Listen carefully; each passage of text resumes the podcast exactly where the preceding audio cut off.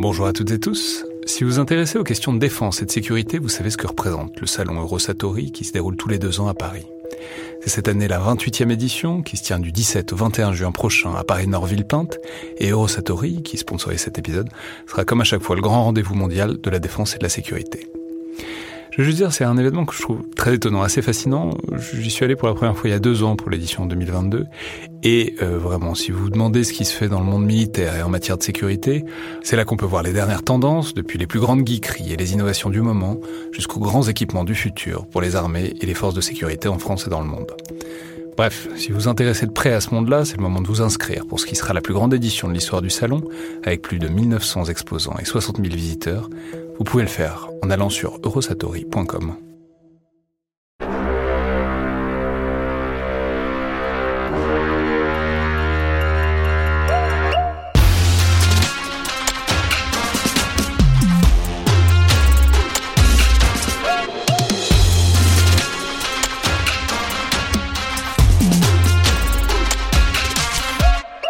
Bonjour à toutes et tous et bienvenue sur Le Fil de l'épée, un podcast consacré à l'histoire de la guerre et des conflits armés, une coproduction entre le collimateur et Parole d'Histoire, podcast associé au Rubicon et réalisé en partenariat avec le Centre des études de sécurité de l'IFRI et avec le soutien de la DGRIS du ministère des Armées. Je suis Alexandre Jublin et ravi de vous retrouver André Loez pour ce nouvel épisode aujourd'hui consacré à l'histoire de la conquête spatiale, euh, qu'il faudra entendre dans tout son sens militaire, voire martial par moment, puisque c'est une partie importante de l'ouvrage de nos deux invités, de restituer toute la dimension aussi proprement militaire de cette entreprise qu'on a tendance parfois à regarder préférentiellement sous l'angle de la prouesse technique ou scientifique, voire du spectacle, et même euh, de l'idéologie, ce que nos invités appellent, oh, le terme n'est pas de vous, mais il est utile, l'astroculture, et qui fait parfois écran et masque certaines réalités historiques et structurelles de toute cette entreprise une entreprise spatiale que beaucoup d'enseignants et d'élèves de lycée abordent dans le premier thème de nouveaux espaces de conquête, de l'option histoire géo, géopolitique, sciences politiques en terminale. Et du coup, on espère aussi que cette émission et surtout le livre dont on va parler euh, vont leur servir. Et pour en parler, nous recevons effectivement les deux auteurs d'une très approfondie et exhaustive somme sur le sujet, Une histoire de la conquête spatiale, des fusées nazies aux astrocapitalistes du New Space, paru il y a quelques semaines à la Fabrique. Tout d'abord Arnaud Saint-Martin, bonjour. Bonjour. Vous êtes chargé de recherche au CNRS, spécialiste d'histoire des sciences et des techniques, et tout particulièrement de la conquête spatiale. Bienvenue sur le fil de l'épée ainsi qu'Irénée Regnault. Bonjour. Bonjour. Vous êtes consultant, essayiste, chercheur associé à l'Université de technologie de Compiègne.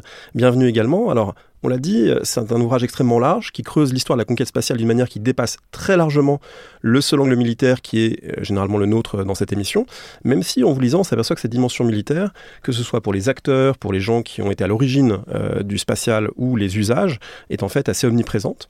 Et peut-être que le plus simple, c'est de repartir, en vous donnant la, parole, euh, du point de départ de cette aventure, qui se situe dans l'entre-deux-guerres, qui se situe avant 1939, de part et d'autre de l'Atlantique, même un petit peu en URSS. Il y a des physiciens il y a des bricoleurs qui imaginent des fusées, il y a des rêveurs, mais assez vite, il y a des militaires qui vont se révéler intéressés pour s'approprier ces chantiers en train de balbutier. Alors, euh, assez vite, euh, je, pourrais je, pourrais euh, temporiser sur cette. enfin, non, pas temporiser, modérer cette, cette affirmation parce que ça prend du temps hein, d'acculturer les militaires à la, pertinence de, ces technologies qui sont très embryonnaires hein, et qui marchent pas vraiment en vérité. Il y a en effet pas mal d'artisans, de, d'ingénieurs qui, qui testent des, ce qui deviendra plus tard la, technologie du, de la propulsion balistique, enfin, la, propulsion du moteur fusée. Mais en vérité, ça marche pas. Il y a des explosions et, même des morts. Hein. Euh, donc c'est pour les, pour les armées, c'est pas encore complètement euh, convaincant. Moi, vous écrivez quelque part que c'est une activité euh, artisanale, très masculine et très risquée. Oui, c'est clairement. C'est un, hobby dangereux pour l'instant. C'est un hobby dangereux qui, euh, qui, qui, qui, fascine des petits groupes très localisés en Europe, alors en Allemagne, en Autriche, un peu en France et aux États-Unis, mais c'est très peu organisé. Il y a, des, débuts d'associations qui se structurent et souvent, c'est reconstruit hein, dans, dans, dans l'histoire de, de, de, de l'astronautique comme une espèce de proto-histoire hein, de, la conquête de, l'espace. Avec donc ces, ces petits groupes dans les années 30, disons, les armées commencent à, voir que ça peut avoir en effet une, pertinence. Hein. C'est des missiles en vérité qui, sont en cours de, conception. Donc les, armées, notamment en Allemagne, commencent à mettre un peu de billes. Hein. Euh, c'est pas non plus des sommes formidables. Hein. Et, euh, euh, et, donc c'est un début de, commande publique qui, qui s'organise, mais là aussi de façon très incoative. C'est pas non plus, c'est pas, on va sans doute parler de la guerre froide. C'est pas du tout les budgets qui seront alloués à, ces activités. Donc ça, vraiment, c'est quelque chose de marginal qui va, qui va s'organiser au fur et à mesure et prendre une pertinence militaire et construire clairement un, usage militaire qui est natif. Quoi. Et ça, c'est quelque chose sur lequel on insiste beaucoup dans l'histoire de la conquête spatiale. C'est d'abord militaire ça va au fur et à mesure se civiliser entre guillemets, mais il y, a, cette, cette construction initiale euh, qui, s'opère par la, par la voie militaire. Alors c'est un point peut-être important à signaler, votre livre, c'est pas un livre euh, d'histoire classique euh, généalogique qui partirait de Jules Verne, de la Terre à la Lune, pour ensuite partir donc des, rêveries d'auteurs futuristes pour aller vers les choses plus concrètes, mais qui finalement nous fait entrer directement dans ce moment de l'institutionnalisation et de la mise en œuvre d'un certain nombre de pratiques très fortes, qui est le moment de la Seconde Guerre mondiale, et du coup, bah voilà, on a été tous les deux avec Alexandre extrêmement intéressés par le fait qu'il y a une matrice nazie évidente, connue en partie à travers la figure de von Mais que vous, vous retravaillez en profondeur dans le livre. Et du coup, peut-être qu'on peut euh, tout de suite euh, démarrer. je, veux, le dire, c'est un truc qui est important parce que vous le, il faut parler des nazis, ça, on le fait. Enfin, c'est assez habituel, mais il faut le faire en détail et en profondeur. Et c'est des choses, vous relevez que c'est des choses qu'on sait euh, vaguement, quoi. Les nazis, le V2, Werner von Braun, on connaît parfois le nom, etc. Mais souvent de manière allusive, souvent de manière floue. Et euh, c'est d'ailleurs le résultat d'un certain travail narratif euh, après-guerre par les premiers intéressés qui sont réappropriés euh, cette histoire-là. Mais donc, il faut entrer dans le détail vraiment de ce qui se passe dans ces années-là, de cette matrice-là, au bord de la Baltique, dans la base de Penemünde, euh, où, contrairement à cette idée reçue un peu molle, là, c'est pas euh, des braves scientifiques passionnés d'aéronautique qui se trouvent à bosser pas pour les nazis par un, sale coup du sort, mais c'est bien une entreprise qui est proprement nazie euh, dans ses acteurs aussi bien que dans ses méthodes et ses objectifs, et qui est par ailleurs totalement euh, accolé au système concentrationnaire nazi, notamment euh, le camp de Dora à cette époque-là. Je sais pas qui. oui, oui c'est ça en fait. Effectivement, euh, pour le premier point, je pense que c'est un travail qu'on a voulu faire. Il y, avait, il y avait quand même une ligne de crête à emprunter sur le, côté trivialement point Godwin de, ce livre, mais c'est pas du tout ça. Effectivement, nous on reconstitue une, une histoire un petit peu longue qui, qui, commence aussi militairement dans les années 30 et qui, qui se consolide pendant les années 40 pour dépasser les deux paragraphes qui sont généralement attribués à Von Braun comme un espèce de, mal nécessaire qu'on efface un petit peu. Euh, et il y a ce paradigme de, de Pinmoon 2, effectivement, qui est, très important, puisque on a quand même euh, la construction d'une base proprement militaire, qui est euh, un tournant industriel, en fait, dans l'histoire de l'astronautique, qui est aussi un tournant qui est celui de la big science, quoi, donc la science qui est nourrie par les fonds publics, par l'État, avec une usine qui est absolument structurée, en fait, hein, des, des, chaînes de fabrication qui sont tout à fait construites, qui sont gigantesques. On a des milliers de scientifiques, d'ingénieurs, effectivement, de concentrationnaires de, de différents pays qui vont venir travailler pour euh, fabriquer euh, en série les V2. Alors, avec des, euh, une temporalité un peu étrange, puisque bon, l'Allemagne nazie va vouloir faire des V2 et puis hésiter un petit peu, et puis recommencer. Puis en fait, Hitler va finir par en demander quand même jusqu'à 2000 par, par mois, je crois, quelque chose mmh. comme ça. Donc des chiffres absolument énormes qui seront jamais Donc les V2, rappelons, c'est quand même les premiers missiles de très longue portée. L'idée, c'est de quelques milliers de kilomètres. En fait, ça peut être quelques milliers de kilomètres. Ce sont des, en fait, ça ressemble à une fusée. Euh, on le disait tout à l'heure, c'est la fusée de, Tintin en fait. Hein. Elle a un damier hein, noir et blanc pour pour voir comment elle tourne, hein, pour des raisons euh, très, très pratiques. Euh, ce sont des missiles qui peuvent aller euh, assez haut, en fait, hein, frôler l'espace, 80 km, 90 km, et donc atteindre une vitesse où, et surtout une altitude, les frottements sont, sont beaucoup plus faibles, en fait. Donc, ce qui permet une trajectoire balistique qui leur ont permis, effectivement, d'atteindre Londres, d'atteindre Anvers, de faire quelques milliers de morts. Hein, mais, surtout, en fait, de, de générer énormément de, de, peur, de frayeur. Ce sont des armes de euh, de, oui, ce sont des armes de, terreur, de représailles en fait, hein, et qui vont coûter cher. Hein. C'est le, nom même du V2 d'ailleurs. Hein, oui, ça veut dire arme de représailles. Absolument. Mais il faut en tempérer euh, l'efficacité, puisque vous montrez bien, vous indiquez bien que ça fait énormément moins de dégâts qu'un classique raid de bombardier, et que vous, écrivez, ça a fait moins de morts euh, chez les Alliés que dans le camp de Dora pour construire les pour construire les V2. Bah, un, des enjeux, en effet, c'est le, guidage de, de, de, ces, de ces missiles qui ratent constamment leur cible. Euh, et d'ailleurs, c'est un des, des, ingrédients de la, de la panique que ça produit, parce qu'on ne sait pas du tout où ça va atterrir. Et c'était pas forcément voulu d'ailleurs. Il suffit pas de pas euh, habiter à côté d'une usine d'armement, ça, ça, ça, nous garantit rien. On peut peut-être ajouter aussi une panique provoquée par le fait que ce sont des missiles qui vont plus vite que le son, euh, ce qui est tout à fait nouveau. et donc, à la différence d'un bombardement classique, on entend arriver une flotte aérienne ou éventuellement on entend le sifflement d'une bombe. Là, avant l'impact, il n'y a absolument aucun moyen de, deviner. Et c'est mm. ça qui a un effet psychologique très très dur pour les Britanniques et les Néerlandais. Oui, tout à fait. Et mais ce qui est intéressant, c'est qu'il y a ce travail euh, d'industrialisation aussi hein, de la production des V2, euh, donc à Pinemund, et puis après on évoquera sans doute euh, Dora Mittelbo, mais il y a aussi toute cette R&D hyper intensive autour d'autres technologies de guerre qui, qui font partie en fait de l'arsenal plus ou moins en puissance virtuelle qui, qui est travaillé, testé à Pinemünde, qui, est une, qui est un centre de R&D aussi. Hein. Tu, tu, as, parlais de Big Science. On, en parle souvent dans l'histoire dans des sciences comme d'un des premiers lieux de cristallisation, euh, d'expérimentation de, la Big Science, comme l'a été le projet Manhattan euh, dans d'autres conditions aux États-Unis ça se couplera plus tard, on en, parlera sans, doute.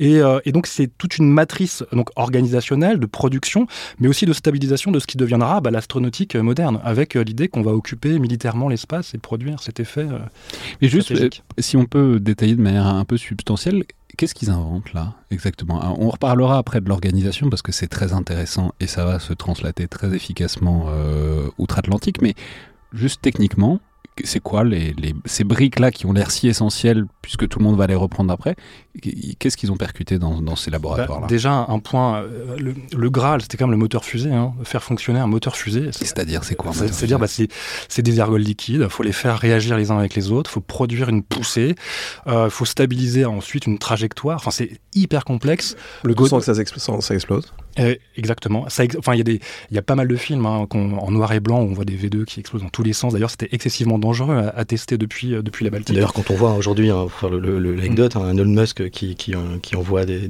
dizaines et des dizaines de, fusées et qui les fait exploser. Enfin, en fait, on voit un peu, le parallèle n'est pas forcément très évident, mais en fait, ce sont aussi des, du, test, du mode de test and learn qui existe depuis, euh, mm. depuis, cette période-là. En fait. Et donc déjà, enfin, réussir à, contrôler cette explosion, euh, c'est excessivement difficile. Euh, Godard, de l'autre côté de l'Atlantique aux États-Unis, a, essayé de le faire avec des fusées, euh, des fusées sondes hein, beaucoup plus légères, etc. Avait un mal fou à le faire. Enfin, ça décollait pas très haut. Et, là, en termes de, ne serait-ce que d'altitude, enfin, on dépasse en 43 euh, les 100 km. Donc, techniquement, on, va dans l'espace. Enfin, la, frontière qui sera établie un peu plus tard à 100 km officiellement, quoi. Donc, il y a, cette, cette brique de base de la technologie spatiale. Il fallait pouvoir décoller, quoi. Et ça, c'est énorme en termes de technologie à tel point d'ailleurs, et, ça c'est toute l'histoire de, l'astronautique qui l'établit, hein, que là on a, une espèce de souche technique qui va, circuler un, peu partout, euh, qui va être euh, une formule technique qui va être reprise, qui a été maîtrisée là, euh, industrialisée pour les, pour les besoins de la, production militaire. Hein. Mais là, clairement, on a quelque chose comme une, différenciation technique qui va produire un effet monumental dans la structuration de toute une filière industrielle.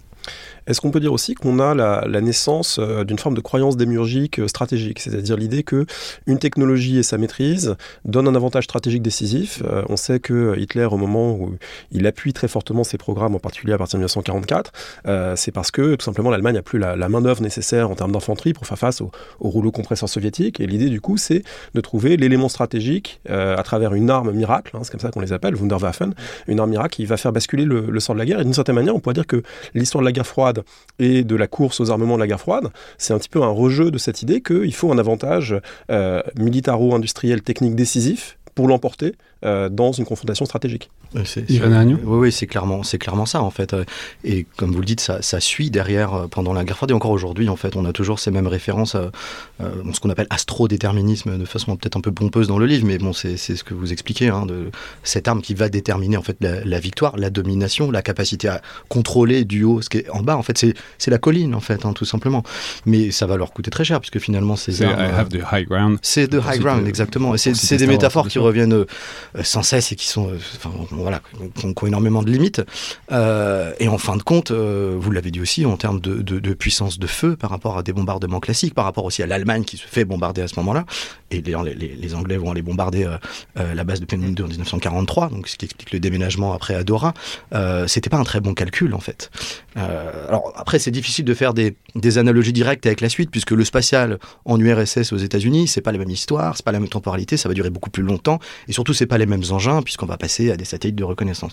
Mais oui, effectivement, il y a euh, l'idée d'une arme miracle qui va s'avérer en fait plutôt une arme euh, euh, qui ne va pas vraiment marcher. Quoi. Mais il, aura fallu quand même convaincre l'état-major. Enfin, ils étaient, enfin, les, les, les plus hauts dignitaires nazis enfin, dans, dans, le, dans, les, dans les armées n'étaient pas forcément convaincus de la pertinence de la chose. Hein. Et ça a pris du temps. Et, Von Braun a dû faire l'article hein, auprès de, de, Hitler, de, de Himmler aussi, qui n'était pas forcément très intéressé au départ. Et, après, ça prend. Enfin, c'est la démonstration, la démo qui, qui, prend finalement, il présente un film à Hitler. Exactement. Et, là, il est impressionné et ça devient en effet cette, cette arme potentiellement miraculeuse qui peut sauver l'effort de guerre. Mais ça s'est pas fait tout seul. Et, finalement, c'est assez tardif hein, dans, dans, la guerre. Enfin, après, on peut réécrire l'histoire, l'envisager a posteriori, mais ça s'est pas fait de façon hyper, hyper souple. Hein, la, construction de, la V2 comme vraiment l'arme, l'arme miracle.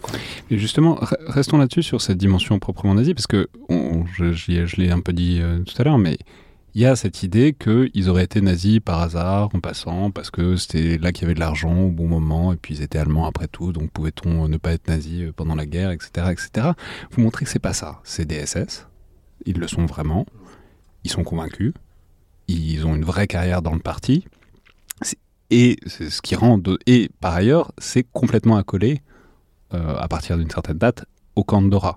Donc c'est vraiment une entreprise tout à fait concentrationnaire et les gens vont mourir euh, dans le cadre de l'entreprise concentrationnaire nazie. Donc c'est pas, ça rend d'autant plus choquant ce qui va arriver juste après, c'est-à-dire le fait qu'ils vont tous partir et faire une deuxième carrière euh, très florissante. Mais il faut préciser que voilà, c'est, ça n'est pas discutable, c'est établi ça. Oui, euh, mais je, je, pense qu'en fait ça a été euh, désétabli ou reconstruit par la suite en fait. Hein, toutes ces personnalités, donc c'est comme des centaines d'ingénieurs hein, qui passent euh, aux États-Unis, en France après la guerre, et qui vont être protégés en fait pendant des décennies pour certains, donc comme Von Braun qui vont prendre des fonctions très importantes dans le programme Apollo. mais en fait, alors même qu'ils rentrent aux États-Unis, très vite la CIA établit un certain nombre de rapports sur certains d'entre eux, que ce soit Dunberger, que ce soit Von Braun et tant d'autres, qui sont effectivement complètement 100% nazis donc il n'y a pas d'ambiguïté là-dessus. Euh, mais il y a une forme de, de déni quand même, puisque ce sont des personnalités très inspirantes, des mots euh, même d'astronautes euh, français jusqu'à très tard. Euh, on a, alors on le cite au début du, chapitre euh, également, hein, encore une rue à Saint-Marcel dans l'Eure, donc à, côté de Vernon, au nom de Karl Heinz Henry Bringer, qui était un nazi en fait, hein, tout simplement, puis qui a transité à Vernon pour fabriquer les moteurs de la fusée Ariane. Mais c'est un passé gênant en fait. Donc on, c'est pour ça que l'effort de ce livre, je pense qu'il est quand même important, puisque ce sont des éléments qui sont partiellement connus. Alors en synthèse de cette manière, pas forcément, mais qui méritent d'être redit, en fait, parce que c'est quand même, quand on regarde bien, une partie de l'histoire du spatial, 15 ans, 20 ans, si on va jusqu'au début des années 30, qui est plus longue qu'Apollo, et qui est complètement escamoté par le programme Apollo, qui dure finalement que 10 ans. Alors, disons-le, donc c'est grand, ce grand transfert qui va avoir lieu en 45, la ruée sur euh, les nazis, sur les donc c'est on le connaît parfois par euh, l'opération Overcast, euh, Paperclip, et où ils vont donc être envoyés aux États-Unis pour travailler globalement exactement sur la même chose, et ils vont être mais on va créer, euh, et ça je ne le savais pas du tout, on va créer un camp nazi, euh, littéralement en Alabama, ce qui fait que vous indiquez bien qu'en fait, du coup, ça pose pas particulièrement de problème culturel, ils se ressentent, euh, ils, vivent assez bien le, le, choc culturel, parce que déjà ils vivent entre eux pour faire exactement la même chose qu'ils faisaient avant, et dans un endroit où, en vérité, euh, ils ont, il y, a quand même certaines affinités, quoi. Un camp, un camp peut-être précisons au sens camp militaire et pas concentrationnaire. C'est même un centre en fait, c'est un centre technique de l'armée. Hein. et, alors ça, c'est euh, parmi les, interprétations que nous, nous proposons. Alors, euh, on se base sur des sources hein, historiques. Hein. On a consulté aussi des sources primaires entre guillemets. De, il y a beaucoup d'histoire orale, par exemple, hein, de, de toute ces, cette, cette, cette, histoire du programme spatial américain avec ces, ces figures hein, qui, qui, sont transplantées. Donc, on, on se sur ces sources-là. Et dans ces sources-là, euh, eh bien, moi, ce qui m'avait frappé, c'est de voir euh, qu'il y avait, y avait une interprétation qui était euh, proposée par les acteurs eux-mêmes, qui était l'idée de la transplantation.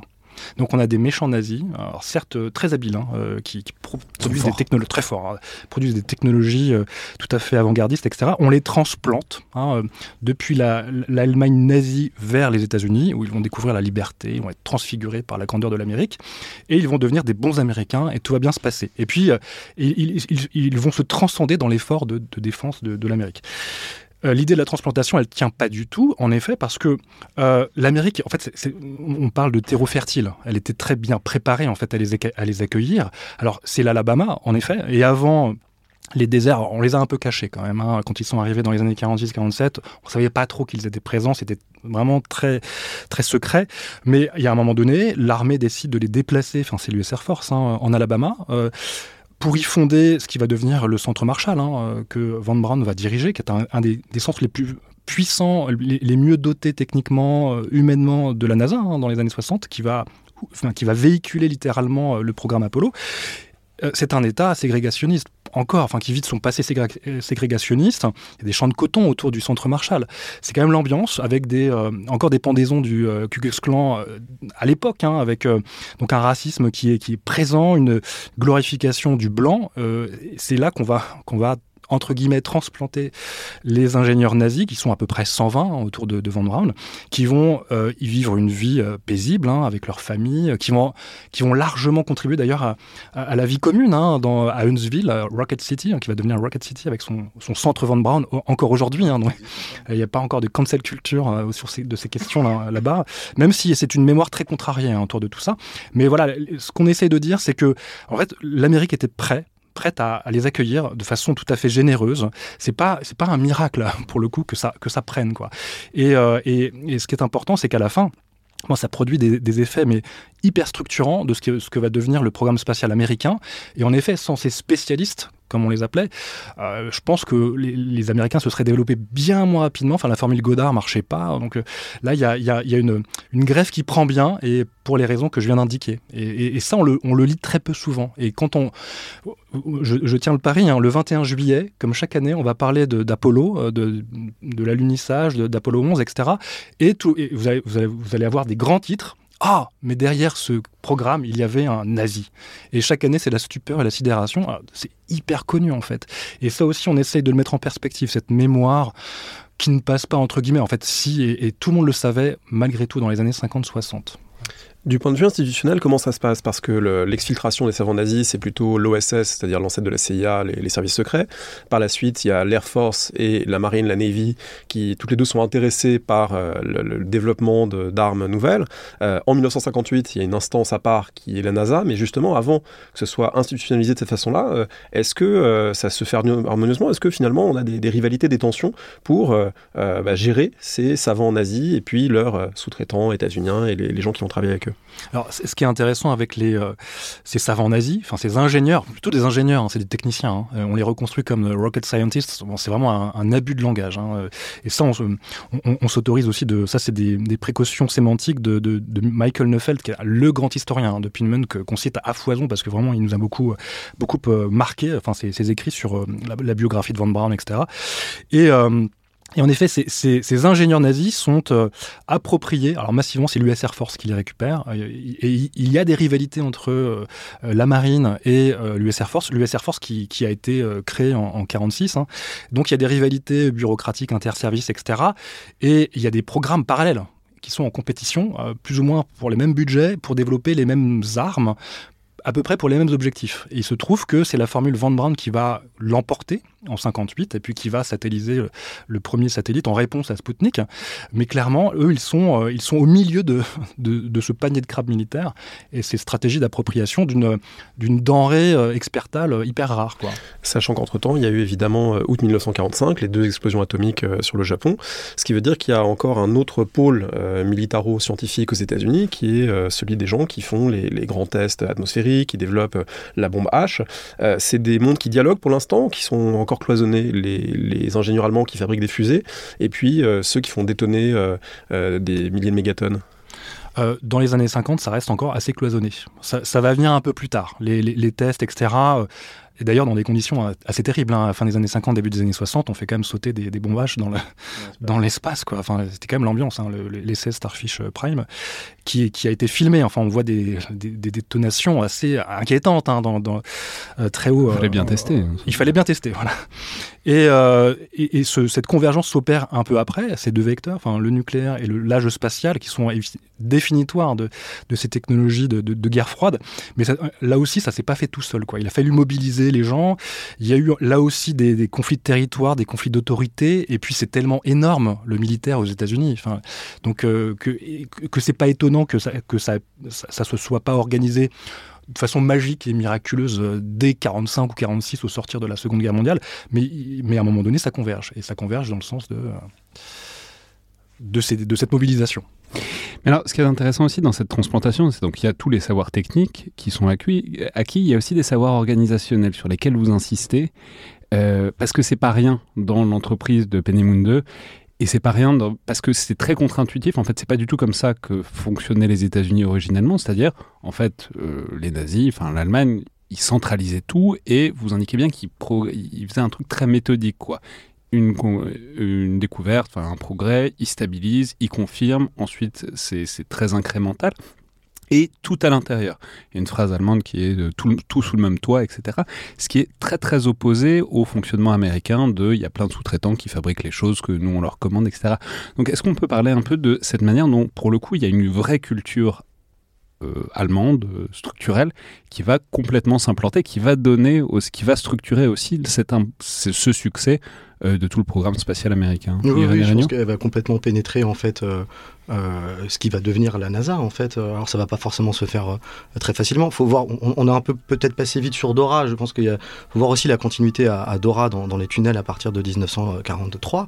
on a véritablement des usines qui sont construites sous terre avec des, chaînes de montage absolument énormes, un travail à la chaîne. Alors c'est pour ça qu'il faut aussi, comment dire, reconstruire l'histoire industrielle un peu finement, puisque ce sont aussi des systèmes qui sont récupérés du, du Fordisme, du Taylorisme, qui vont aussi inspiré les États-Unis avant-guerre, en fait, et puis qui vont revenir ensuite euh, à la NASA avec euh, euh, des, une culture du chef qui est très importante.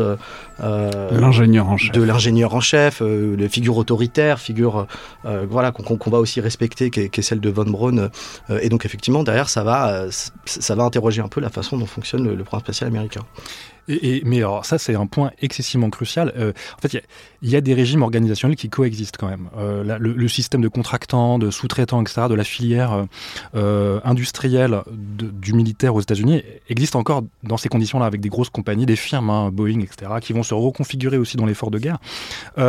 Le modèle Van Braun, de l'intégration verticale, ce qu'on appelle l'intégration verticale aujourd'hui, ce qui n'est pas un truc très neuf. Hein. On crédite par exemple un, certain Elon Musk d'avoir inventé cette formule euh, dans ses usines à Los Angeles. Bon, c'est un truc assez vieux qu'on peut retrouver à Pinimund. En effet, on contrôle tout et on, on déploie de façon incrémentale en certifiant au fur et à mesure et en testant à chaque fois, en vérifiant qu'on a bien validé la technologie. Ça, c'est le modèle. Et puis de, contrôle où on, a, on, a, la main sur toutes les chaînes de commande. Quoi. Et pour éviter précisément les, dilutions dans, la, dans le passage d'ordre. Et, c'est là où on retrouve la figure de l'autorité verticale qui va avec, celle de l'ingénieur en chef. Et on insiste beaucoup sur la dimension du chef, mais aussi du chef charismatique, visionnaire, qui fixe un cap, qui donne un objectif. Et Van Braun, il est vraiment dans cet esprit-là. Et je pense qu'il est aussi euh, passé dans la légende parce qu'il incarne cette vision de l'industrie spatiale qui, aujourd'hui est un, peu en déliquescence. Les grandes compagnies historiques de l'aérospatiale sont en crise, hein. Boeing notamment, et, et, euh, euh, SpaceX, alors euh, là je fais vraiment un saut dans le temps, hein. je devrais pas, hein, c'est anachronique, mais a été célébrée précisément parce qu'elle surmontait cette difficulté que traversaient les grandes firmes qui, voilà, qui, qui ne contrôlait plus rien. Et d'ailleurs, on le voit euh, dans le domaine Vous de en train de dire que le succès d'Elon Musk est dû à des recettes nazies, c'est exactement. Alors, ah, c'est une analogie qu'on s'est pas permis directement de Mais on le dit dans une note de bas de page assez fielleuse. du point de vue de l'organisation, ils inventent. C'est vrai que le, coût de l'intégration verticale, c'est vraiment, bon, en même temps, là ou ailleurs dans d'autres industries, c'est vraiment pas quelque chose de nouveau. Quoi. Mais bon, ça nous fait doucement rigoler de. Mais, mais quand même, avec un développement hyper agressif des technologies, euh, il y, a des papiers en, en, théorie des organisations sur le modèle Marshall, qui est en fait le, la, transposition du modèle Pinmund euh, en Alabama. Euh, derrière, c'est quand même une vision de on a raison, on sait faire, ça va marcher. Quoi qu'il arrive, donnez-nous les budgets et puis euh, posez pas trop de questions, hein. on, sait faire. Ça donne la navette spatiale. Il y a eu toute une interrogation post-crash de Challenger sur cette culture organisationnelle qui était vraiment euh, perçue à l'époque comme en crise, parce que précisément, elle était dans, une espèce d'arrogance terrible par rapport à sa propre euh, façon de travailler, et puis son, sa non-redevabilité. Enfin, dire, euh, on, ne rend pas de compte, quoi. Et ben ça s'est passé après Challenger. Et il y a eu d'autres crashs avant, mais qui étaient plus ou moins silencieux, etc. Mais voilà, ça, on a quelque chose comme une, comme une ossature, comme un modèle qui va, à un moment donné, prendre sa, pleine puissance dans les années 60 et qui va donner cet élan. Et, et en effet, cet élan au programme spatial, il vient de, euh, largement de, de théories qui sont incarnées, mises en place par des gens comme von Braun.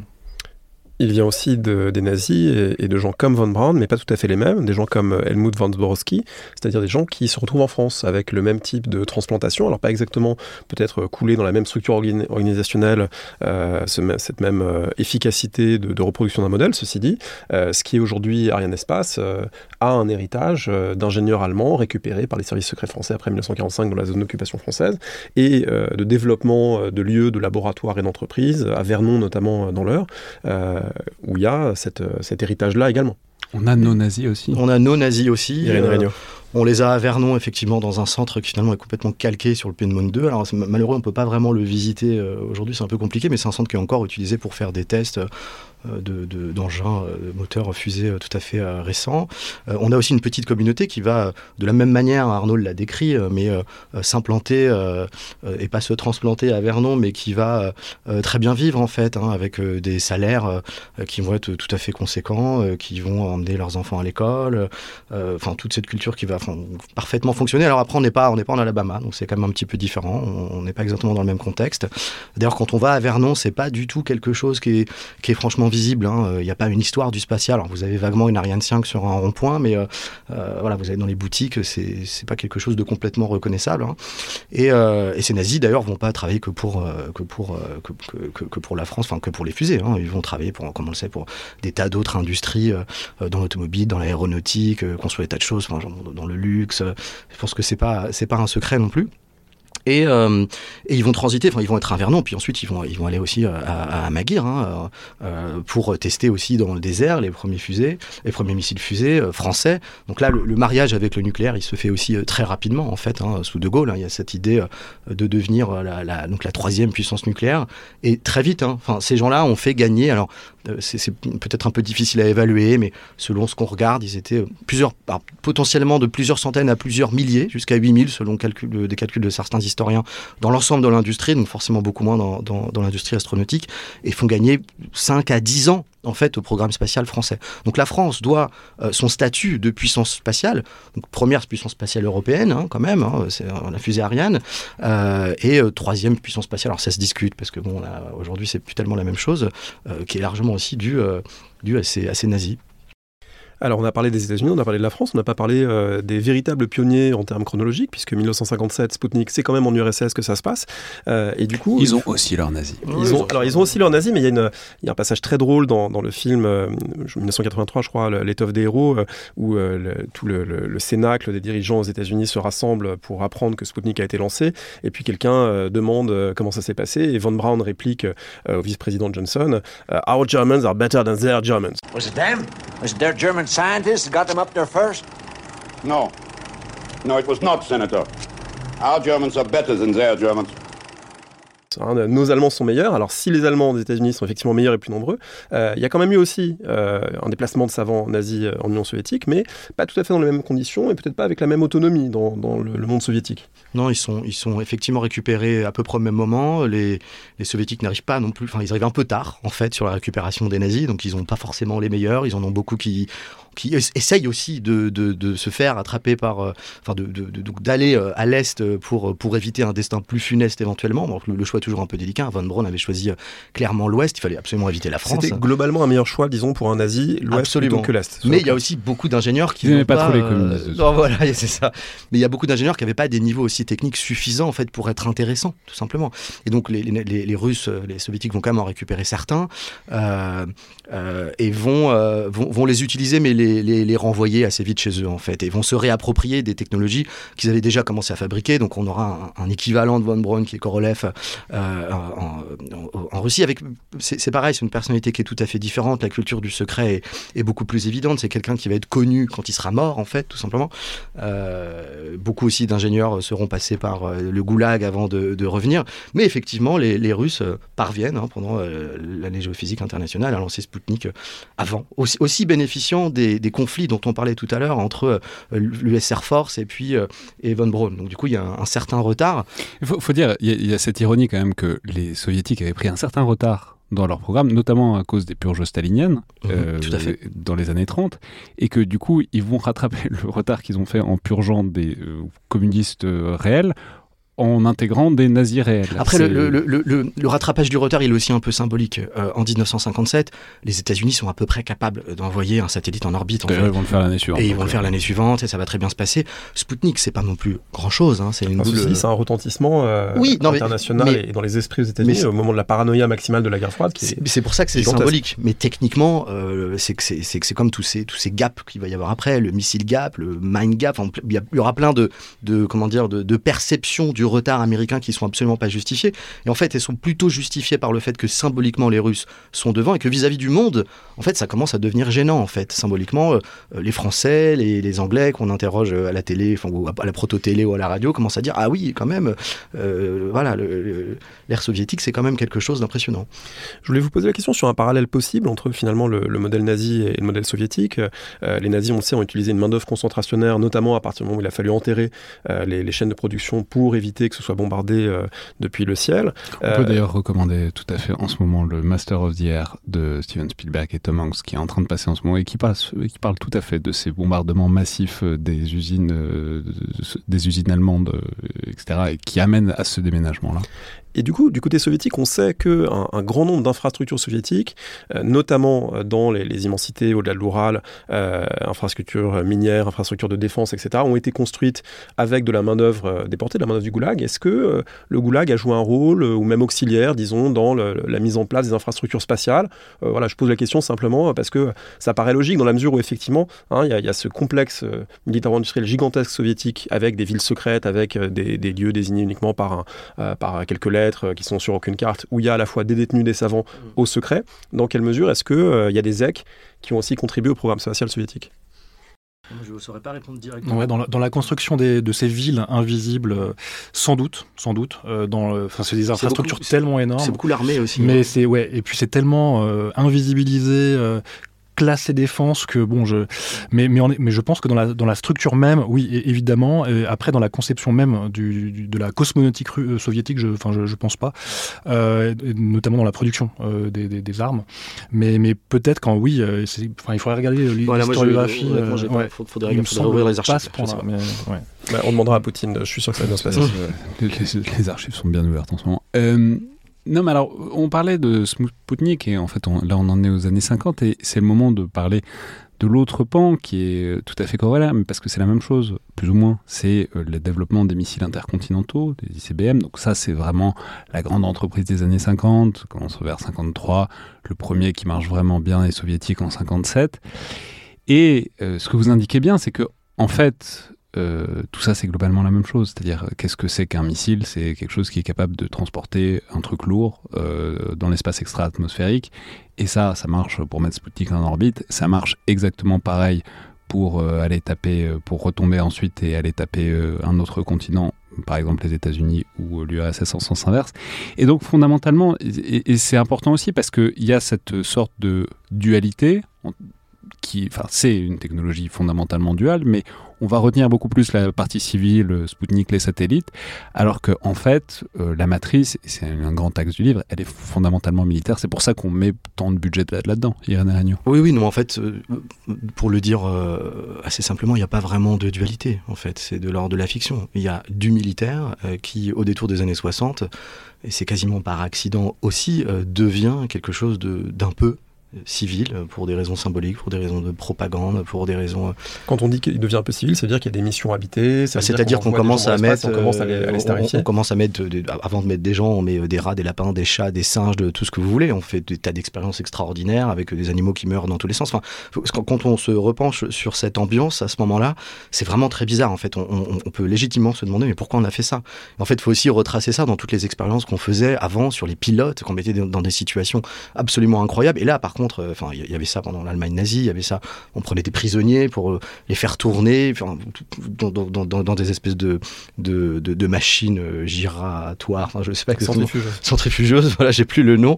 et, en fait, il faut se dire à un moment donné qu'on met un bonhomme au bout d'un missile fusée qui, qui, peut exploser quand même.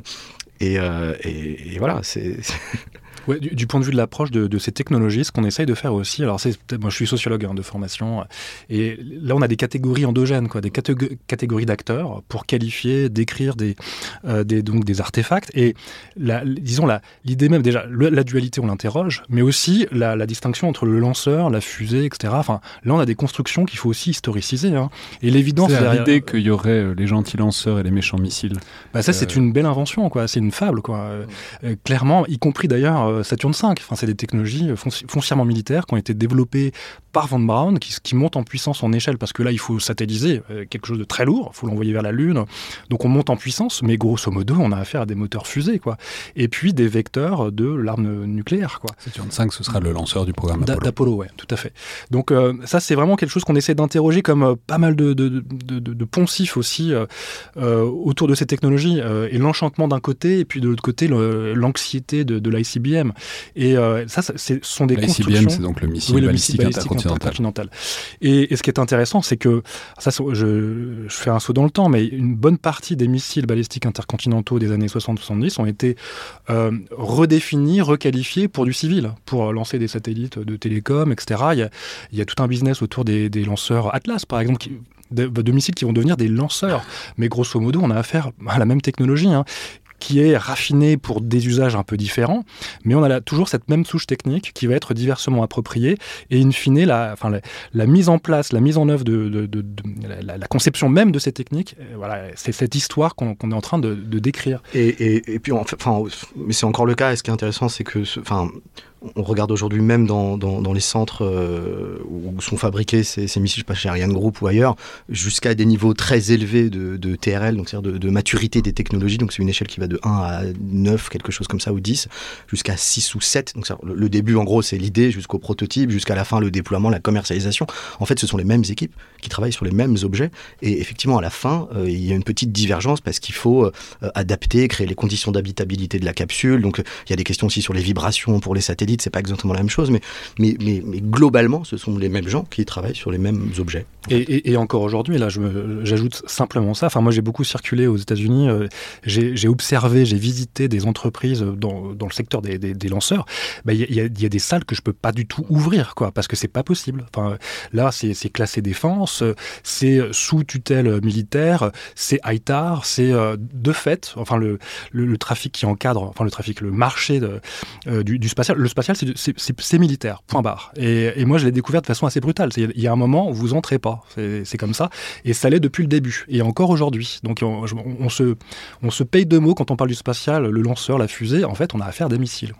Il y a une figure très intéressante euh, dans cette euh, dualité qui, n'en est pas une, c'est la figure des astronautes, puisque ce sont tous des militaires, mais qui ont été en quelque sorte démilitarisés dans l'opinion, puisque euh, à la fois on vante leur caractère de pilote de chasse, leur intrépidité, leur courage, c'est des, héros, des héros de, la Navy ou de l'Air Force états-unienne ou des pilotes soviétiques, mais en même temps on les présente aussi comme des scientifiques, comme des expérimentateurs, comme des gens qui, dans un autre contexte, vont transformer malgré tout avec une autre image euh, et avec un, une apparence, un uniforme qui est pas tout à fait militaire. Le, costume spatial, c'est pas exactement euh, l'uniforme de pilote. Voilà, c'est une figure qui permet de jouer sur cette euh, ambivalence. Vous avez dit qu'on disait pas de mal de Thomas Pesquet. Alors, non, pas, pas dire du mal de Thomas Pesquet. Et puis, c'est intéressant parce que Thomas Pesquet, c'est bien après. dans, dans, ce que vous dites, il y a plusieurs périodes en fait. Hein, dans la construction de la figure de l'astronaute, on a d'abord donc le, le, film, hein, l'étoffe des héros, donc le livre, le, le, donc c'est sept personnes extraordinaires, donc effectivement qui sont plutôt des des, pilotes de chasse, des, des bidas, quoi, hein, en gros, hein, c'est des militaires. ça, c'est le programme Mercury, c'est le premier programme euh, spatial euh, des États-Unis. Euh, Exactement. fin des années 50. Et donc des, gens qui sont, qui sont aussi des casse-coups, et, et, qu'on va civiliser un peu, effectivement. Après, on, on les prend aussi euh, dans le domaine militaire parce que c'est là où on leur dit tu vas aller là à tel endroit, tu vas obéir et ils vont le faire. C'est plus simple en fait qu'un pilote de ligne puisque on y a pensé. On a aussi pensé à envoyer des gymnastes. Après tout, on a envoyé des singes. Donc si vous voulez, il faut créer aussi tout la... ça étant parfaitement montré dans le film L'étoffe des ah, qui, qui restitue ces dilemmes-là de façon, absolument de façon très euh, fidèle. Mais ça, c'est la première étape. Effectivement, c'est le côté cow-boy. Après, la, la figure de l'astronaute, euh, comme vous commenciez à le dire, évolue dans les années 70 euh, au moment euh, de, de, déclin en fait post-Apollo. Et là, c'est la figure scientifique la figure du bâtisseur aussi qui va arriver, hein, celui qui construit les stations spatiales en orbite, euh, mais aussi celui qui va faire de la science. Mais on est dans un autre registre qui est, euh, qui est plus un registre de conquête, mais qui est un registre de justification du vol habité. Il faut justifier au tournant néolibéral le fait qu'on dépense beaucoup d'argent là-dedans, donc on quitte un peu ce domaine, et on a encore une autre rhétorique aujourd'hui, donc on a encore une rhétorique scientifique, on a une rhétorique climatique, on a une rhétorique raciale, euh, qui existe aussi dès le début des années 80, on en voit des personnes noires, des, des afro-américains, toutes sortes de personnes sur sur, dans, l'espace, dans les navettes, etc. Donc, je, pense que vraiment la figure de, l'astronaute, elle est à replacer à chaque fois dans un contexte qui consiste à, convaincre que c'est utile, et donc, et, donc elle bouge un peu tous les 10 ou 20 ans. Et ça, il faut le dire, mais ça, c'est une grande constante, depuis bon, pas, les toutes premières années, mais c'est encore vrai jusqu'à aujourd'hui, vous insistez très lourdement dessus sur le fait que ça ne sert à rien. Euh, d'un point de vue scientifique, les astronautes euh, en orbite, ça ne sert à rien. C'est un, très mauvais milieu pour faire des expériences scientifiques. Il y a plein de vibrations, euh, de conditions mauvaises. Ça coûte extrêmement cher et on aime bien les présenter comme des gens qui essayent de travailler avec des orchidées, etc. Mais ça n'a ça aucune utilité. On n'a rien découvert d'utile scientifiquement en orbite. Et encore aujourd'hui, c'est vrai, c'est les expériences les plus chères et les moins utiles euh, qu'on puisse faire. Irène Oui, mais je pense que c'est dans la lignée de, ce que je viens d'évoquer. Euh, au détour des années 80, on a un besoin de justification qui passe par la science. On a des revues euh, grand public, des magazines dans lesquels, au début des années 80, on va mettre par exemple une petite fille qui a une maladie incurable et qui va être guérie par un médicament miracle créé dans ce milieu si spécial qu'est la station spatiale. Alors, elle n'est pas encore, c'est pas encore la station spatiale internationale à l'époque. du fait de la microgravité, du fait de cet environnement en fait qui qui qui, parce qu'il est particulier, alors en découlerait naturellement donc ce qu'on appelle des retombées en fait. Hein. Donc ils sont soit des transferts technologiques d'un côté, donc c'est des choses qui existent dans l'industrie spatiale et ailleurs, soit la retombée qui est plus de l'ordre de la sérendipité en fait, hein, qui est euh, par hasard. Euh, et puis là c'est toute la série des objets qu'on va euh, vous montrer un peu partout. ça va être les couches lyophilisées, ça va être le lait pasteurisé, ça va être le velcro, ça va être le matelas à mémoire de forme, etc. Ces objets qui existaient pour beaucoup d'entre eux avant. Hein. Le velcro ça existe depuis 1934. Euh, mais qui sont spatialisés, effectivement, qui à la marge vont bouger et, alimenter cette rhétorique. Je, crois que c'est une forme de fascination qui est très intéressante vis-à-vis de l'histoire des sciences parce que euh, parce qu'on pense que parce que cet environnement est celui-là, alors euh, un miracle va avoir lieu. Effectivement, ça n'est jamais arrivé. Et jusqu'à récemment, euh, moi j'ai lu récemment parce que l'ESA est encore dans cet effort de donc l'agence spatiale européenne de justification. Donc idem, j'ai fait un peu un, saut dans le temps. On, commence à avoir des compilations, par exemple, des travaux de Thomas Pesquet en orbite à travers des papiers scientifiques dont on comprend pas forcément trop la scientificité à vrai dire. Hein. C'est plutôt. Je vous couper le micro, on va faire comme ça. du mal de Thomas Non, mais par contre, juste pour finir là-dessus, il y a quand même un rapport avec le militaire, parce que ce sont aussi des, figures, les astronautes, qui sont finalement très nationalisés, en fait, qui sont, euh, qui sont au service euh, de leur pays. Hein. Chacun ses astronautes.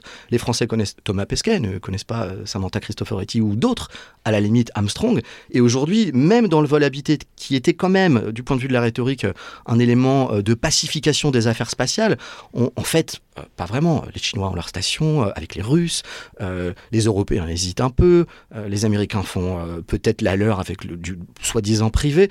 Donc en fait, ça, ça, ça, ça redécompose quelque part quelque chose qui est encore de l'ordre du old space, c'est-à-dire de, de, la course à l'espace, en fait, qui, elle, est aussi le pendant euh, public du militaire. Juste pour ajouter, en fait, on, vit le passage du, du cow-boy au, cobaye, quoi, si je puis dire. C'est-à-dire que on, a cette figure le héroïsée. déjà un peu cobaye quand même. déjà, mais là, plus intensément après, dans la station spatiale internationale, euh, l'essentiel de l'activité, c'est quand même serrer des boulons. Euh, c'est une grosse infrastructure, il faut la maintenir et c'est très compliqué. Et du point de vue de l'ingénierie, c'est l'ISS, c'est quand même quelque chose d'assez formidable. Hein. Ça n'a pas été évident à assembler. En plus, c'était Mir 2 plus euh, la station spatiale américaine, des morceaux européens et tout c'est un truc assez sophistiqué, il faut le, faire fonctionner.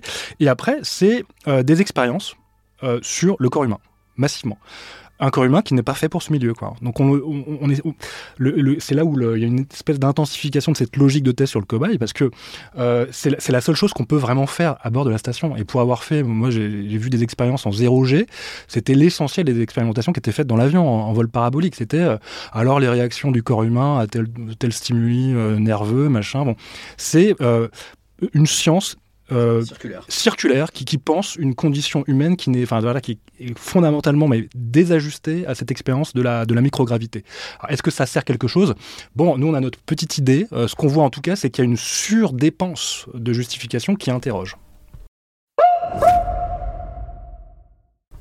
Si on revient un instant à la dimension militaire, euh, qui, nous occupe ici en théorie en tout cas, même si c'est évidemment hyper intéressant de voir que les justifications scientifiques n'en sont pas toujours ou pas toujours bonnes. Parce euh, qu'on peut le dire que l'argument quand même un peu central, c'est que tout ça sert aussi beaucoup euh, à faire passer des budgets militaires, c'est-à-dire si on leur donne une fausse dualité que vous indiquez, etc., Bon, après ça, on peut le réinterroger parce que c'est pas comme si les budgets militaires avaient beaucoup de mal à passer pendant la guerre Non, froide. ça, ça sert pas vraiment à faire passer des budgets militaires, parce que ce serait un peu tendancieux de dire ça. C'est pas pour ça qu'on fait du vol habité, Euh, mais ça maintient une forme de, de fascination et de consentement à- aux affaires spatiales, quelles qu'elles soient. Une forme d'évidence, d'évidence du spatial comme un domaine à, à investir. Alors, euh, au-delà des ICBM, donc on a dit c'est ces missiles intercontinentaux balistiques dont tout le monde pensait pendant la guerre froide qu'ils qu'ils allaient euh, annihiler la planète, ou qu'ils pouvaient le faire très facilement. Euh, finalement, les ICBM, ils sont en partie spatiaux seulement, parce que c'est des missiles sol-sol, après tout, ils font un trajet dans l'espace, mais ils ne sont pas destinés à quelque chose de spatial. Et en fait, vous montrez qu'il y a plein de possibles oubliés, plein de choses qu'on a expérimentées du point de vue militaire dans l'espace durant les années 60. Ça s'est pas toujours concrétisé, ça s'est concrétisé partiellement. On pense euh, notamment à l'avion spatial X-15, euh, on pense euh, à des euh, vols, vols habités de renseignement. Autrement dit, il y a eu toute une configuration militaire de la guerre froide qui se résume pas euh, à, au possible échange nucléaire, qui était le, cœur évidemment stratégique de, de la pensée de guerre froide, mais qu'il y avait toute une série d'autres dispositifs dont certains sont complètement oubliés aujourd'hui. Alors sur, sur Ah, l'avion sur l'avion spatial, en effet, ça c'est le là aussi c'est le mantra euh, de, de toute l'industrie. euh, C'est la convergence finalement de, de l'aéronautique et du spatial.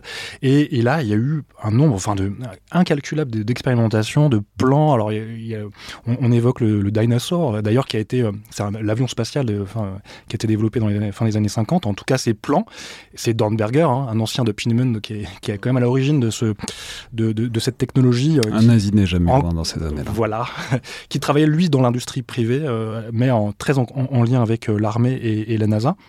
Et là, on a eu, on a euh, un, avion spatial qui aurait pu rem- remplir plein d'usages, en effet, de, de renseignement, de satellisation, voire de, de, de, de- de mouvements hostiles en, de- en orbite. hein, De bombardement depuis bombardement, l'espace. Bien sûr. Donc, on, on a le Dinosaur. Euh, du point de vue du, design, là, tapez euh, Dinosaur, D-Y-N-A-S-O-A-R sur euh, Google, vous verrez à quoi ça ressemble. C'est un très bel avion. euh, c'est des vues assez euh, futuristes. Euh, les, les- les avions spatiaux qu'on nous vend aujourd'hui, certains industriels privés, on n'est pas très loin en termes de design. En, en gros, c'est un avion spatial qui est posé sur un premier étage hein, de, de lanceur. Et ça, c'est les années 50-60. Ça s'est pas fait. Ça s'est pas fait pour des raisons budgétaires. Ça a été euh, là aussi il y a des, des coupes par moment. euh, il, y a des, il y a des lignées techniques qui sont interrompues ou pas complètement commencées Des arbitrages en termes d'utilité. des en fait, arbitrages, hein, bien sûr, simplement, d'utilité. Et ça, ça fait partie en effet de, de toute cette panoplie de- d'usage potentiel de l'espace. Certains, euh, certains futurs qui étaient vendus à l'époque comme euh, ça va se passer la- l'année prochaine, non, ça ne marche pas ça. C'est plus ou moins oublié. Nous, ce qu'on a essayé de faire, c'est de, de montrer aussi cette prolifération de concepts. Cette créativité, Cette créativité. je dirais même. Ouais, mais militaire, euh, d'ingénierie, euh, et, euh, et, et qui a donné parfois alors, des. C'est pas, c'est l'aile volante. Voilà, l'aile volante, c'est un vieux concept des années 30, hein, là encore, hein, d'ingénieurs allemands, et bah, qui a donné bah, des, des avions de reconnaissance, euh, des bombardiers euh, nucléaires. euh, donc- Des albums de Blake et Mortimer. Aussi, Black Mortimer. euh, donc c'est ce qu'on voilà c'est ce qu'on a voulu aussi montrer. Enfin, ça fait partie en fait de l'histoire du spatial, quelque chose qui qui est pas très connu ou alors sinon des vraiment des geeks hein, que ça intéresse. Il y a il y a, des- il y a des passionnés hein, d'armement euh, spatial ou spatialisable. Euh, nous qu'on a qu'on a découvert en vérité. Hein. Moi c'est pas un, un champ que je connaissais plus que ça. Et euh, il y a une littérature qui est plus ou moins épaisse sur ces questions. Et, euh, et là enfin il y avait plein d'avenues potentielles pour ce spatial qui pour certaines n'ont pas euh, été réalisées. Ouais. Vous évoquez un moment la distinction conceptuelle entre militarisation de l'espace et arsenalisation de l'espace. Est-ce que vous pouvez le- l'expliquer? Oui, euh, bon, c'est un peu le, débat depuis euh, le début des années euh, 60 et puis euh, aussi dans la construction juridique autour de l'espace. Petit détour, hein, on a cinq traités qui dit du droit de l'espace qui encadrent les activités spatiales avec un traité majeur qui est celui de 1967 qui va interdire de placer des armes de destruction massive en orbite et donc aussi un petit peu calmer les ardeurs du début des années 60 où on les fait l'exploser en orbite aussi. Donc en 63 on commence à interdire, 67 c'est sanctifié. Um.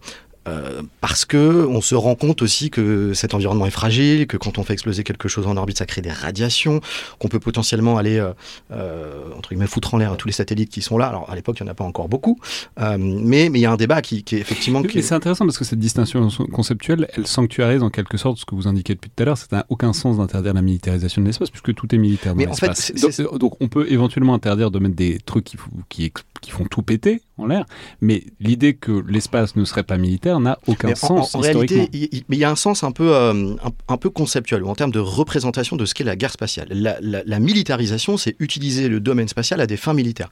Ce qu'on fait depuis le début, y compris avec les ICBM, donc les missiles balistiques intercontinentaux, qui effectivement frôlent l'espace, mais qui profitent quand même du milieu. Donc c'est quand même un peu des armes spatiales, en fait, qui, d'ailleurs ne rentrent pas vraiment dans le cadre des traités. Les traités interdisent les, armes, interdisent les armes en orbite, encore une fois. Donc, euh, deuxième subtilité, si vous lancez une arme qui ne fait pas une orbite complète, euh, du coup, elle ne rentre pas dans le traité non plus. Donc, vous utilisez quand même le, le milieu spatial, mais vous n'êtes toujours pas dans l'arsenalisation qui, elle, ne concerne en fait que le fait de mettre des armes dans l'espace et encore une fois des armes de destruction massive. C'est-à-dire de stocker des bombes euh, nucléaires. De stocker des bombes nucléaires en orbite. Mais, ce qui n'a pas d'intérêt, si vous voulez, vous êtes à 4 ou 500 km, un ICBM de, de, de, de Moscou, enfin un peu plus à l'est jusqu'à jusqu'aux États-Unis, ça, ça, met, ça met 20 minutes à venir. Donc euh, si vous mettez des bombes atomiques en orbite, ça mettra peut-être un peu moins de temps, mais le gain est pas phénoménal. Et d'ailleurs, même Cuba, en fait, c'est, ça ne change pas grand-chose d'avoir des missiles nucléaires à Cuba ou en Russie. C'est pas vrai, en fait.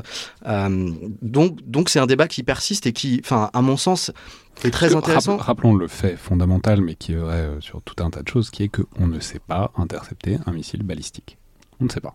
C'est très compliqué. Ça ne marche. C'est très, très compliqué. Donc, et on pourrait éventuellement savoir, mais certainement pas avec la taille des arsenaux tels qu'ils sont. Donc, si, si on veut faire péter quelque chose, si on veut envoyer une bombe nucléaire quelque part, on peut tout à fait, toutes les puissances qui ont l'arme atomique peuvent tout à fait le faire. Donc toute cette, toute cette espèce de compétition, c'est des messages, c'est du signalement, etc., etc. Mais la destruction euh, assurée, elle est totalement assurée parce qu'il n'y a aucun, il a pas de bouclier anti-missile balistique. On aura bien tenté, mais effectivement c'est très difficile. D'autant que ce sont des missiles hein, qui sont mirvés, donc ils peuvent, euh, enfin vous lancez un missile, en fait vous en lancez 12 et puis il y a des leurres dedans, donc vous ne pouvez absolument pas voir ce qui arrive.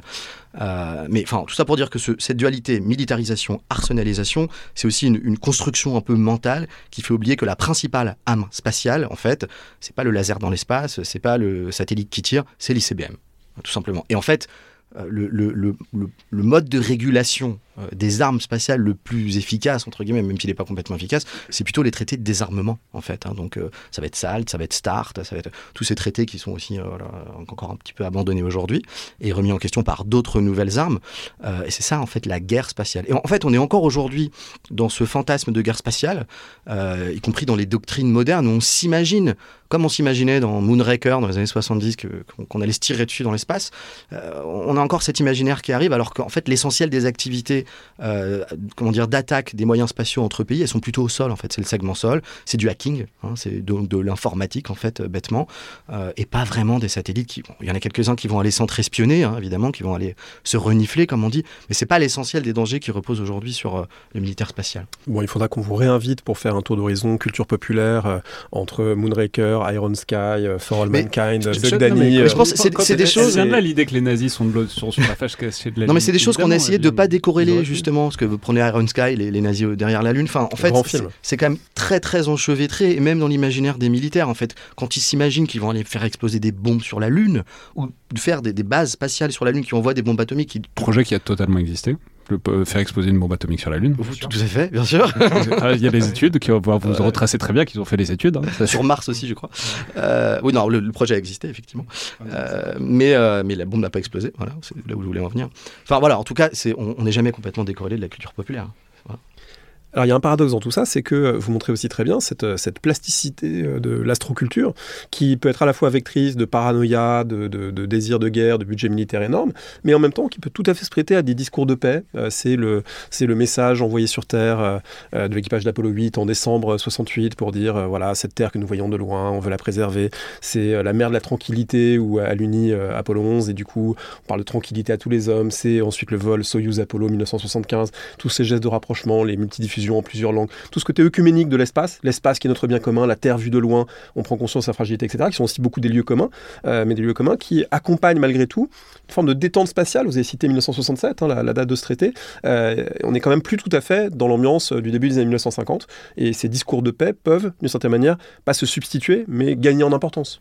Bah, c'est en fait c'est la thèse qu'on n'a pas expliquée hein, du, livre, hein, c'est qu'il y a une espèce de paradigme, de modèle de, la conquête spatiale, donc que nous on interprète comme une espèce de superposition de couches qui se qui s'ajoutent, qui, deviennent de plus, en plus lourdes à, mesure qu'on avance dans le temps. Et il y a une construction aussi, en effet, de l'espace comme lieu de pacification, lieu de science, de découverte, de connaissance. Ça peut passer par l'astronomie, par l'observation de la Terre, etc. Et c'est ça, avance aussi avec cette vision parfois très militaire, agressive, où on est plutôt dans la destruction de, de, de, l'adversaire. Euh, faut pas l'aider. Enfin, ça, serait trop facile de dire bon bah c'est une espèce de subterfuge, même si c'est un petit peu ça hein, sous Apollo quand même, hein, euh, de d'usage euh, rigoureusement militaire. Et puis on, on divertit les masses avec la conquête de la Lune. Bon, ça a été un peu pensé comme ça aussi Apollo. Hein, faut, quand même le dire. Mais globalement, on a malgré tout bah, ces visions qui viennent pas forcément des mêmes acteurs qui, viennent malgré tout progresser dans le même horizon qui est celui de la conquête de, l'espace. Ça va être alors les, scientifiques, on, en parle pas mal en fait dans, le livre aussi, des astronomes, des astrophysiciens, des géophysiciens, etc., des, planétologues, des, gens qui produisent une autre vision de, cette technologie, hein, de ces usages, mais qui participent du même élan. In fine, il faut, il faut y aller. quoi. C'est l'évidence spatiale. Et, donc la, réponse que je ferai, elle est celle de ouais, d'une espèce de complexité, de palimpseste. On parle de palimpseste. Tout ça, c'est des couches qui se superposent, qui sont tellement liées les unes aux autres que ça serait dommage de parler que du militaire, ou en même temps, de l'autre côté, de parler que euh, du scientifique, en, en, oubliant le militaire. Tout ça participe de la même histoire. Et, oui, enfin, c'est quand même très paradoxal, parce que ces grands moments de pacification, on pense donc 75, la poignée de main entre Stafford et Leonov, c'est aussi de la mise en scène avec euh, de l'anecdote derrière beaucoup, hein, parce que euh, le, le, le, spatial, ça fonctionne beaucoup par anecdote, en tout cas dans la, dans la presse généraliste ou dans les communautés de, de fans. Euh, donc par exemple, il y a l'anecdote de, des, des, deux modules qui doivent s'accrocher l'un à l'autre et ni l'URSS ni les États-Unis veulent faire la femelle, parce que c'est mal femelle. Donc voilà, donc il faudra trouver un autre système qui va du coup permettre d'inventer quelque chose de nouveau. Donc hop, une retombée. au même moment où c'est quand même la guerre en fait, un peu partout, où on a quand même deux blocs qui sont quand même en confrontation très dure, où on a des ICBM qui sont euh, dans leur euh, silo prêts à partir. Et puis quelques années plus tard, on aura un Reagan qui va arriver avec un, un projet de, du coup d'interception de, de, missiles inter, balistiques intercontinentaux qui, qui, ne va jamais marcher, qui va plutôt être une arme économique, tu pourras en parler. Euh, donc donc il y a un côté mise en scène tout comme dans la station spatiale internationale après, en fait. Hein, ce, sont des, ce sont aussi des armes géopolitiques côté États-Unis. Euh, le fait d'aller récupérer les cerveaux euh, euh, du bloc effondré, le fait d'éviter qu'ils aillent, par exemple, je sais pas, dans, dans, un, dans, un, rogue state ou pire, qu'ils fassent des des, des, des, accords avec la France, par exemple. Donc, donc l'idée, c'est d'amener les pays à collaborer avec eux aussi dans un effort de, de pacification qui est aussi un effort de, de domination et d'imposition d'une norme, en fait. Donc ça, c'est et puis aussi accessoirement euh, donner des débouchés à une navette spatiale qui, qui va nulle part. Donc c'est jamais complètement innocent. Euh, ce qui ne veut pas dire qu'il n'y a pas euh, un peu de collaboration quand même, que dans l'imaginaire collectif, effectivement, l'idée d'une station spatiale internationale, on peut, c'est vendeur en fait aussi d'un point de vue marketing, donc on peut concevoir que, que ça marche un peu quand même. Mais ça vient après la chute du mur. Tout à fait. Mais avec cette, quand même, cette longue constante, qui est ce que vous appelez l'astrodéterminisme, qui est quand même cette idée que l'espace est absolument stratégique, que euh, quoi qu'il arrive, il faut euh, tenir l'espace, ou en tout cas il ne faut pas laisser quelqu'un d'autre le tenir, parce que sinon c'est une situation de vulnérabilité incroyable. Et ça, vous montrez bien que c'est vraiment une grosse structure sur le long terme qui ne bouge pas. Alors ça passe par des fantasmes de il faut contrôler la Lune ou les points entre la Terre et la Lune, les points de Lagrange entre la Terre et la Lune. Enfin, il y a plein de, de, variétés, de variations de ça. Mais en tout cas, fondamentalement, c'est la, grande culture stratégique sur ces questions-là, c'est l'espace, c'est stratégique, c'est crucial parce que si on n'a pas l'espace, on est à la merci ce qui est surtout vrai euh, pour les États-Unis, quand même, qui sont, parce que quand on regarde quand même la, big picture du nombre d'objets en orbite euh, militaire, les États-Unis dominent en fait. Enfin, c'est, on, est sur euh, du, en ordre de grandeur plutôt des milliers face à des centaines du côté russe en perte de vitesse ou du côté, euh, du côté chinois.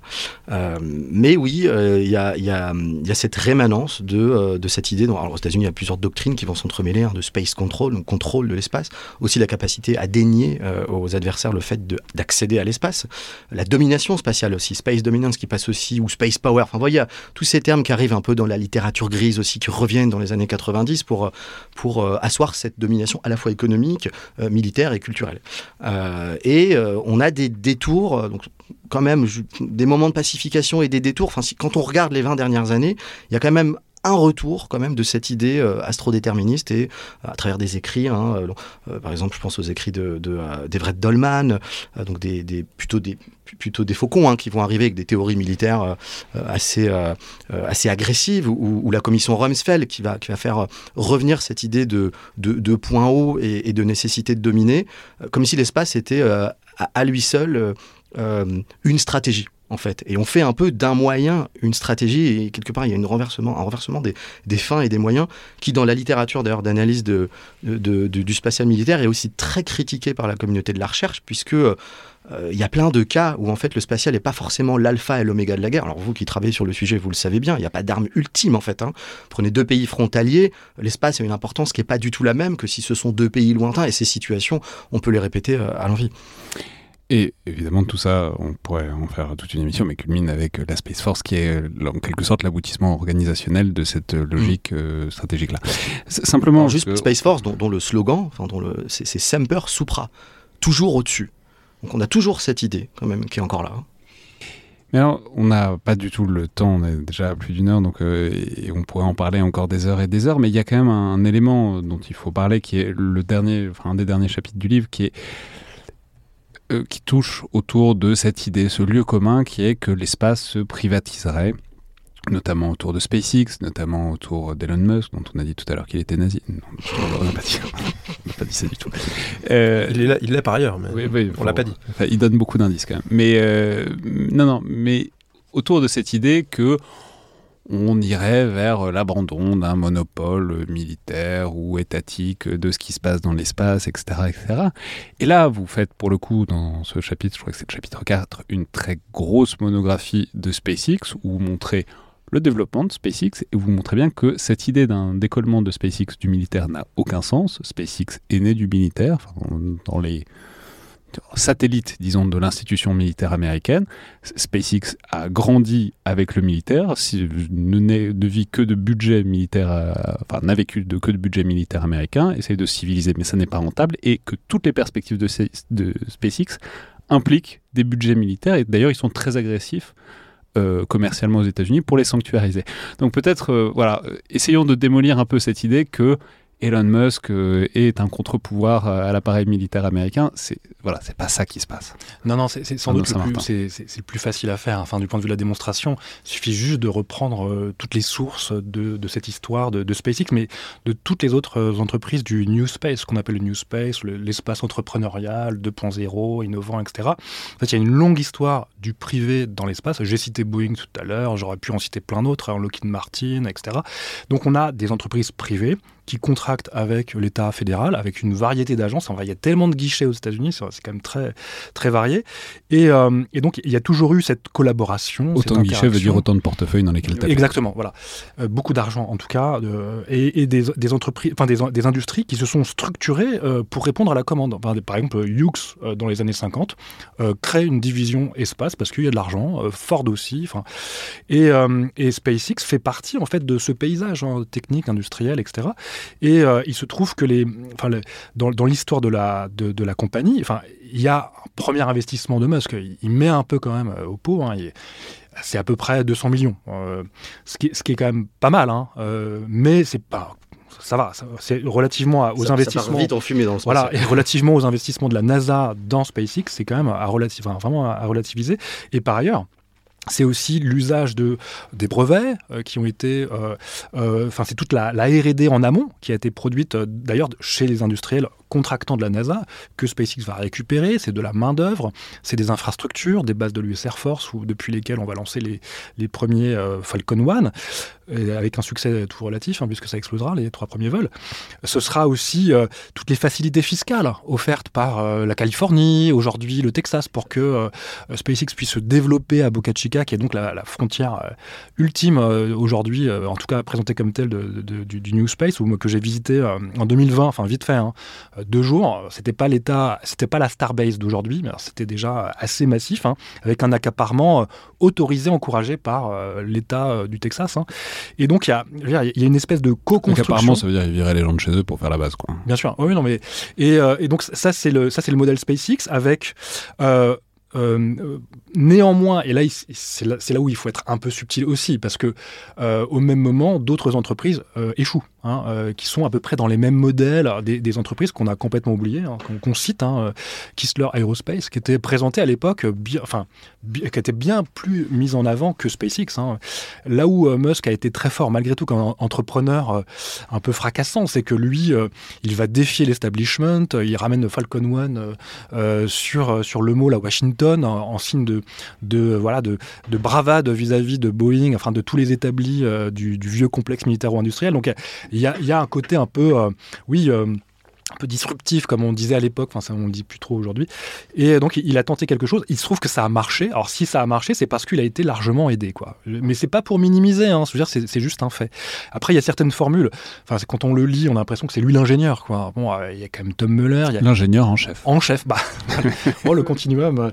Donc c'est vous qui l'avez dit donc euh, cette, continuité, ça, permet de, de, montrer qu'il bah, y a une histoire longue du privé dans l'espace, que la privatisation, bon, c'est une façon de, marketer en fait une espèce de nouvelle séquence de l'histoire spatiale, mais qui, franchement, le, privé euh, entrepreneurial, on en parle déjà dans les années 80. Il y a plusieurs euh, compagnies qui sont déjà sur ce créneau, on, en parle un petit peu, qui pour certaines ont été oubliées.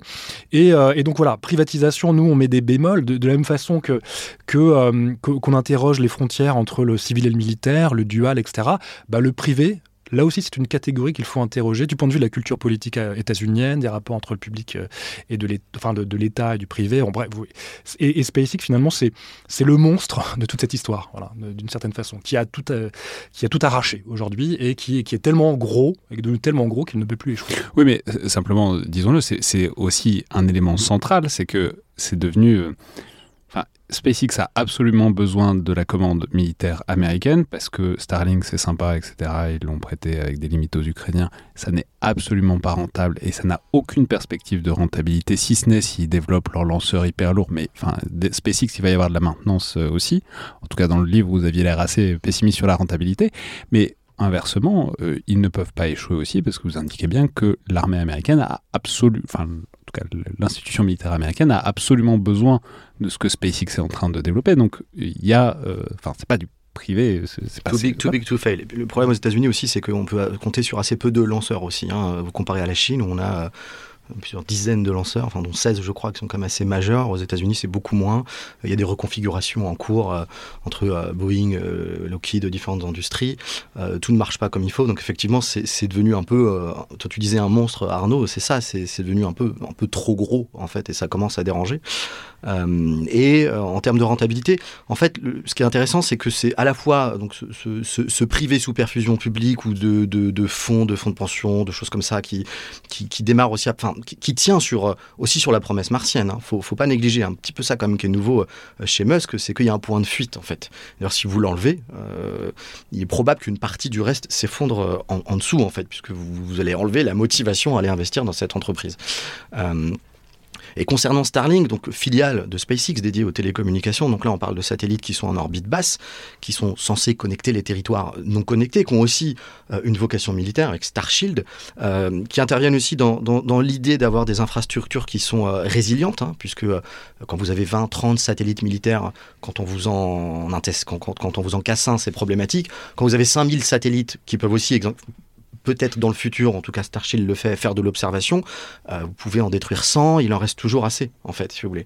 Euh, et donc ça, ça pourrait, enfin, dans le livre, effectivement, on est euh, dans le doute sur la rentabilité, mais qui de toute façon est très compliqué à calculer, puisque dans, dans le business model, vous avez la commande publique, donc vous savez pas trop comment... C'est ça, ça marche pas si vous, faites les, dépenses face au prix des abonnements. ça, ça, ça, marche pas, et en fait, bon, il y, y, a très peu d'économistes du spatial, y en a un en France avec qui on parle très régulièrement et qui lui-même est encore un peu dans le doute. Et nous, notre boulot, c'est pas forcément d'aller euh, dans, les tableaux Excel, mais il y a une, équation qui est délicate, encore une fois. Mais quand on regarde le, passé des constellations, puisqu'il n'est pas le premier à le faire aussi, on a eu, on le cite dans le livre, euh, fin des années 90, plusieurs autres projets de constellations, d'autres manias de la tech, comme euh, par exemple Bill Gates, qui est quand même pas des moindres. ce sont des choses qui ont parfois complètement périclité et parfois aussi duré, comme Iridium, et entre guillemets racheté par le militaire américain pour passer des coups de fil en Afghanistan ou quelque chose comme ça. Donc il y a, toujours moyen comme de récupérer cette matière et, et on aurait tort, nous, Européens, pour me faire un peu plus normatif, de croire que qu'en fait la question du business model est si intéressante. Parce que c'est un business d'État en fait. Et c'est de la puissance avant tout. Et donc quand on voit l'Europe aujourd'hui qui veut faire un SpaceX français, un Starlink français, en fait ça n'a pas de sens dans la construction militaire du pays. On n'est pas les États-Unis, on n'a pas les 40 milliards de dollars de la Space Force et on ne parle pas euh, des mêmes choses en fait. Les États-Unis c'est un, monstre militaire en fait. C'est un pays qui est surmilitarisé. Et donc c'est dans ce contexte qu'il faut penser à la fois SpaceX euh, et à la fois Starlink. Merci beaucoup Irène Regnault, merci Arnaud Saint-Martin. On rappelle le titre de votre ouvrage, Une histoire de la conquête spatiale des fusées nazies aux astrocapitalistes du New Space aux éditions La Fabrique. En attendant peut-être de, reparler un jour euh, voilà, de toutes ces incarnations, euh, par exemple For All Mankind qui met en scène ces compétitions, ces rapports publics-privés de façon euh, plutôt intéressante. deux conseils de mon côté en conclusion de cet épisode. Un podcast de la BBC qui est totalement dans la fascination pour la conquête spatiale, mais aussi totalement passionnant avec de l'audio d'époque, 13 Minutes to the Moon. Et puis un musée dans le Nord-Pas-de-Calais, la coupole d'Elfo, près de créé par l'historien Yves Lemaner. C'est un musée de la Deuxième Guerre mondiale et de l'espace, dans une ancienne base de V2 allemande, et c'est un endroit absolument incroyable à visiter, et on peut également sans doute en y emmener des classes. Merci beaucoup à tous les deux. Merci à vous. Merci pour, l'invitation. C'était donc Le Fil de l'épée, un podcast produit et co-animé par André Loez et Alexandre Jublin, distribué par Binge Audio. On vous rappelle que toutes les remarques, commentaires et suggestions et tout ça sont bienvenus par mail sur les réseaux sociaux du Rubicon, d'André, de Parole d'Histoire ou de moi-même, tout comme suggestions et notes et appréciations sur Apple Podcast et sur Spotify. Merci à toutes et tous et à la prochaine fois.